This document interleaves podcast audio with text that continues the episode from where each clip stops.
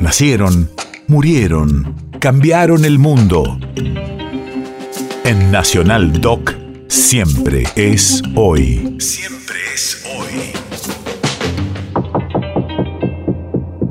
3 de abril 2002. Hace 20 años en Tucumán desaparece Marita Verón, víctima de la trata de personas sin conocerse paradero alguno hasta la actualidad.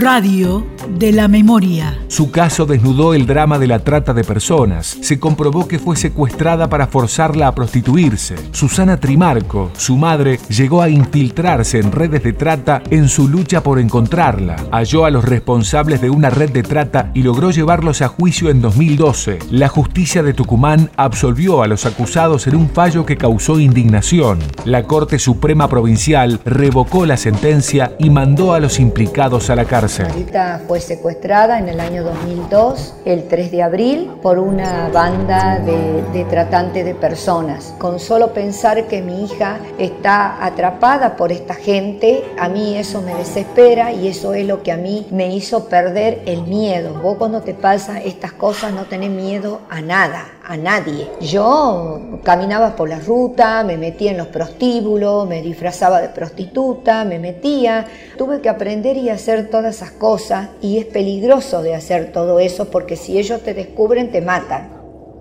Yo decía, tengo que salvar a otras chicas, que no le pase lo que le pasó a mi hija. Y me dediqué y mi vida es dedicarme a esto, a luchar, a luchar y a luchar y a luchar todos los días de mi vida, rescatando chicas, yo las rescataba y las llevaba a mi casa.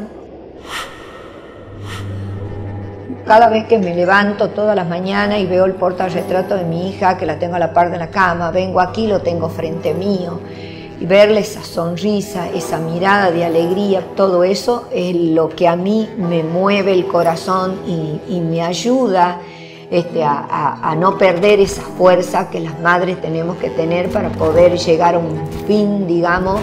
Yo mi deseo es llegar a un fin de encontrar la Marita con vida. País de efemérides.